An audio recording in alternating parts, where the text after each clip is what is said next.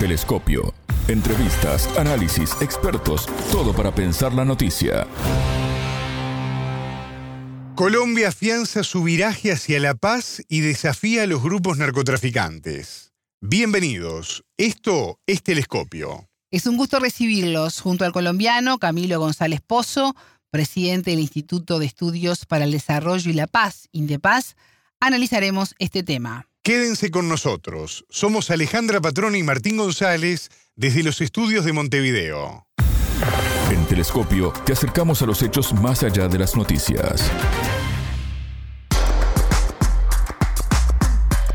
Colombia avanza a paso firme en la llamada paz total en un proceso que requiere mucho trabajo, confianza entre las distintas partes y el apoyo social e internacional para lograr los objetivos propuestos. La primera ronda de negociaciones fue en Venezuela en noviembre entre la guerrilla del Ejército de Liberación Nacional, el ELN, y el gobierno de Gustavo Petro. La mesa volverá a reunirse durante el primer trimestre del 2023 en México. Si bien las negociaciones de paz comenzaron en 2016 bajo la presidencia de Juan Manuel Santos, su sucesor, Iván Duque, la suspendió en 2019. Este año el actual presidente, Gustavo Petro, reinició el proceso que involucra a unas 22 organizaciones y es extensiva a grupos narcomilitares como el Clan del Golfo.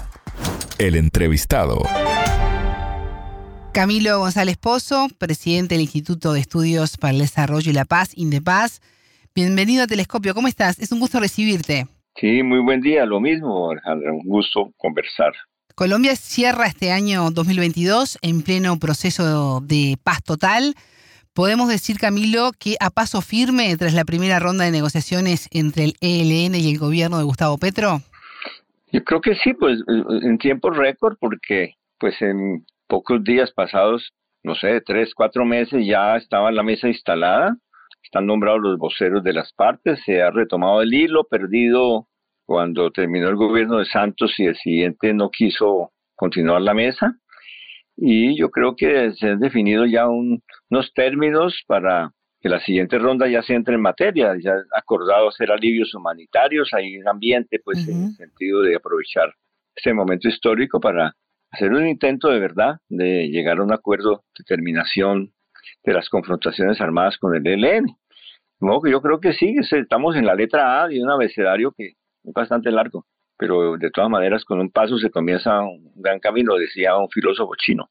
En una parte del texto que surgió al finalizar la primera ronda de negociaciones, se aseguró que la mesa eh, ratifica su decisión de construir sobre lo ya construido Recordemos que las negociaciones de paz comenzaron en 2016 con Juan Manuel Santos, pero que fueron paralizadas por Iván Duque. Un guante que levanta Gustavo Petro y que fue promesa además de su campaña. Petro fue un guerrillero. ¿Cómo influye esto en estos diálogos? Pues yo creo que el nuevo ambiente, con un nuevo gobierno cabezado por el pacto histórico, por un presidente que pues fue parte de la guerrilla del M-19. Eso abre posibilidades de generar como lenguajes, confianzas por lo menos que se coloquen todas las cartas sobre la mesa, ¿no? donde pues hay dos partes, como ha dicho Tipatiño, y hay un camino por recorrer, pero yo creo que se están identificando las dificultades. Eh, construir sobre lo construido es aprovechar la experiencia de lo que han sido fracasos en el pasado, cinco intentos anteriores de llegar a una mesa de negociaciones con el ELN y no se ha pasado de la exploración. Entonces, eh, yo creo que esas experiencias en todos los ámbitos, tanto de los del contenido del temario como la composición de la mesa, países acompañantes y todo eso, les da lesiones para que en este, este intento tenga más eh, posibilidades. Camilo, tú decías, hay un camino por recorrer, estamos en la letra A de este abecedario. El contexto no es el mismo el de 2016. Eh, ¿Van a ser contemplados nuevos temas en estas negociaciones? ¿Va a haber una actualización de, de hechos y circunstancias? Pues claro, ¿no? Eh, los títulos son los mismos, pero bajo un título de esos caben muchas cosas, ¿no? Porque la agenda se había dicho que incluye el tema de la participación, que aparte de eso, reformas eh, democráticas, reformas económicas. Ya esos tres temas merecen detalles que han cambiado. Sí. Además, es de interés del gobierno que pues muchos otros asuntos se den por, como parte de, del proceso, que se tengan en cuenta las consideraciones ambientales y sobre todo el alivio a las poblaciones en las zonas más impactadas por confrontaciones y situaciones violentas. Eso está en el centro de toda la agenda y es producir resultados urgentes en cuanto a protección de la población, el no abuso de fuerza contra la población, la suspensión de cualquier tipo de agresión, asesinato, desplazamiento, minas antipersonas, tortura, desaparición, todas esas formas extremas que han sido frecuentes en Colombia.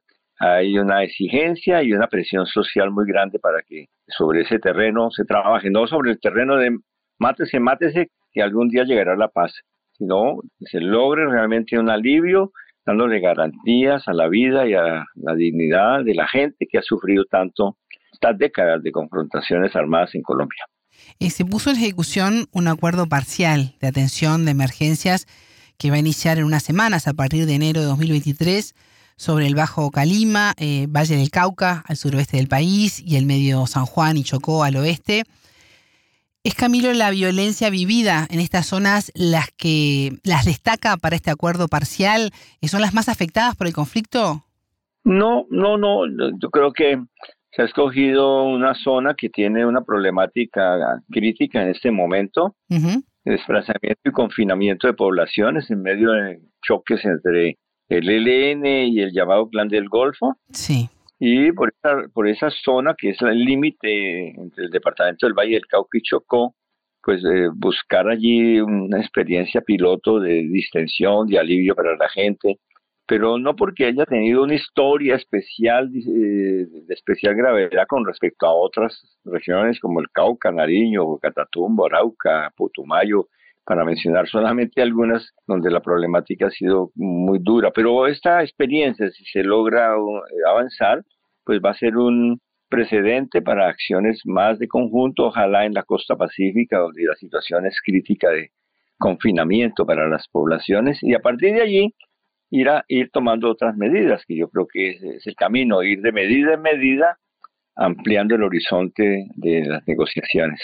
¿Se cree que el clan del Golfo que tú mencionabas puede interceder en este proceso de paz total?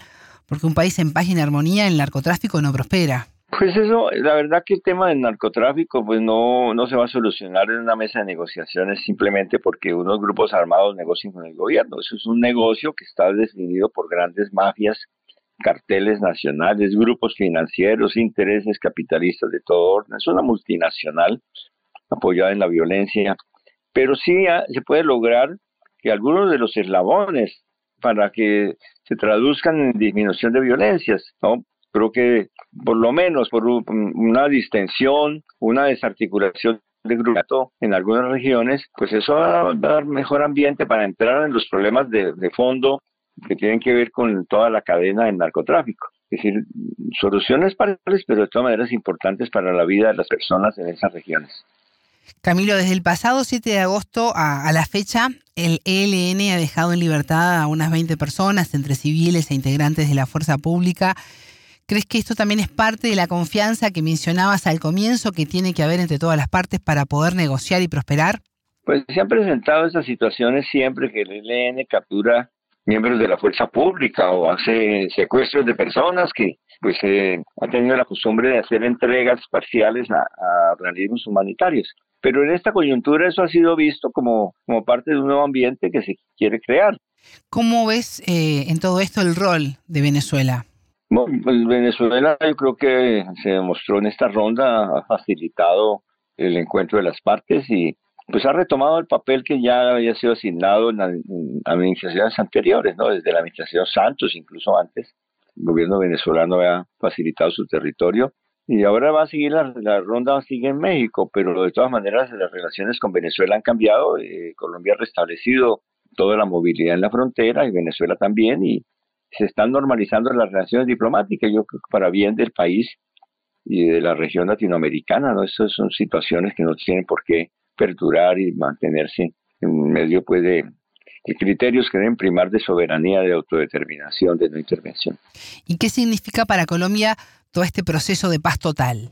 Yo creo que es una oportunidad histórica especial eh, porque pues es, es, acuerdo político nacional, más allá de la izquierda y de la derecha, un acuerdo que comprenda la mayoría de la población colombiana con grupos reformas, cumplir los acuerdos firmados desde el 2016 y otros acuerdos firmados con comunidades, que sería un segundo punto, avanzar en estos diálogos con grupos armados de diferente índole y continuar con la diplomacia para la paz. Creo que son los cuatro pilares de esta política de paz total. Camilo, la mesa debe volver a reunirse durante el primer eh, trimestre del año 2023, esta vez en México. ¿Qué expectativas hay al respecto? Yo creo ya ya definieron pues una primera ruta y pues la expectativa es que ya para esta se comiencen a tomar algunas medidas importantes la agenda obliga a que se clarifique qué es esto de participación social, quiénes serían los protagonistas, cuáles serían los escenarios, la, institucionalidad de esa participación. Creo que es algo que ha sido tema de discusiones y aclaraciones desde hace 30 años cada vez que se eh, siente el gobierno con el ELN y nunca se ha cerrado ese capítulo de discusión, pero yo creo que ahora y ver en los otros puntos de la agenda de cambios económicos y democráticos, ya en particular qué se pretende y cuál es como la, el cronograma posible, ¿no? Cómo se van a resolver los problemas jurídicos que hay, dado pues que hay un marco constitucional y legal muy rígido y la jurisdicción especial para la paz no tiene posibilidades como está de darle cabida en la parte judicial al ELN entonces son muchos los temas. ¿Cuándo se va a tratar el tema de las armas? Ese es otro asunto. Entonces todo va a estar no para la próxima ronda, pero sí en las rondas del próximo año tendrán que abordarse y entre más pronto mejor. No porque esto sea un proceso express, pero sí porque si no se aprovecha este primer año de mesa, eh, ya para el 2024 las situaciones van a volverse mucho más difíciles. De modo que grandes avances el próximo año van a ser decisivos para que este proceso se vuelva creíble e irreversible. Camilo, en la ronda previa se había propuesto a Estados Unidos para sumarse al, proceso. ¿Por qué la invitación a Washington? Bueno, en, las diferentes ocasiones que se han hecho negociaciones en Colombia, en el Caguán en el año 2000, en La Habana luego, durante la administración Santos, los Estados Unidos han estado cerca de la mesa porque es que los Estados Unidos han sido protagonistas en el conflicto armado colombiano. El Plan Colombia, Estados Unidos un elemento crucial, de asistencia militar. Y hay otros temas que de la agenda bilateral que son muy fuertes, el tema del narcotráfico, Estados Unidos es el principal comprador de cocaína y allí pues hay una, se habla de corresponsabilidad, yo digo que una responsabilidad mayor, de modo que es muy importante que, Estados Unidos tenga una presencia, ya sea como observador, como hizo la administración de Obama, o facilitador, o a título que sea más adecuado, pero ese eh, es un factor de poder y real en el conflicto colombiano, por eso es importante que también esté a la hora de las negociaciones. Camilo, Colombia tiene por delante un 2023 de mucho trabajo, como toda América Latina. Aprovecho para saludarte por todo este año que has, que has colaborado con, con este programa Telescopio. Lo mejor para ti y para tu país, Camilo, para, para el año que comienza. Bueno, muchas gracias y también para ti y demás, muchos éxitos en el próximo año que va a ser muy complicado a nivel de Colombia, a nivel internacional. Pero yo creo que con buena energía, buenas iniciativas y, una ética de la vida, eh, nos puede ir mejor. Más allá de los titulares, analizamos los temas candentes. Con el actual gobierno de Gustavo Petro, primer presidente de izquierda en 200 años, la expectativa de poder avanzar en la paz total crece y da esperanza a la población cansada de tanta violencia. Sobre los desafíos que deberá enfrentar el proceso de paz total en 2023, en Telescopio entrevistamos al colombiano Edith Saumet, analista investigador en temas de defensa, seguridad y convivencia. Momento de análisis.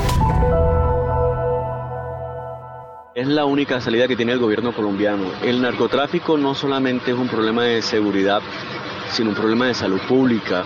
Y explico esta hipótesis o este enunciado. Supongamos que mañana eh, ningún, todos estos, todas estas 22 organizaciones se desmovilizan y llegan a acuerdos de paz con el gobierno colombiano.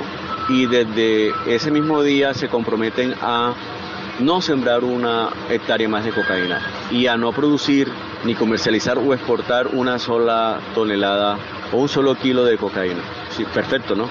pero pasado mañana va a haber una base poblacional, no solamente en el país, sino en el exterior, que va a necesitar su dosis diaria. Entonces el problema del narcotráfico no es solamente de combatir el fenómeno como tal, desde la siembra de la coca o de la marihuana o de la amapola, su procesamiento, su comercialización, su distribución, sino que hay que atacar también el fuerte y alto consumo, particularmente dentro de población NNA, es decir, niños, niñas y adolescentes, que es un fenómeno desafortunadamente que se está presentando a nivel hemisférico, por no hablar de otros continentes. El gobierno colombiano parece que ha entendido el problema en su totalidad y cree o está convencido que con el inicio de procesos de diálogos de paz con estas organizaciones que precisamente están produciendo o están dedicadas al narcotráfico, puede comenzar a solucionar el problema. Telescopio. Ponemos en contexto la información. Hasta aquí, Telescopio. Pueden escucharnos por sputniknews.lat. Ya lo saben, la frase del día la escucharon en Telescopio. Todas las caras de la noticia en Telescopio. Yo creo que pues, el nuevo ambiente, con un nuevo gobierno, cabezado por el pacto histórico, por un presidente que pues, fue parte de la guerrilla del M-19, eso abre posibilidades de generar como lenguajes, confianzas, por lo menos que se coloquen todas las cartas sobre la mesa, ¿no? donde pues hay dos partes, como ha dicho Tipatiño, y hay un camino por recorrer, pero yo creo que se están identificando las dificultades. Eh, construir sobre lo construido es aprovechar la experiencia de lo que han sido fracasos en el pasado, cinco intentos anteriores de llegar a una mesa de negociaciones con el ELN y no se ha pasado de la exploración. Entonces, eh, yo creo que esas experiencias en todos los ámbitos, tanto de los del contenido del temario como la composición de la mesa, países acompañantes y todo eso, da lesiones para que este, este intento tenga más eh, posibilidades. Telescopio, un espacio para entender lo que sucede en el mundo.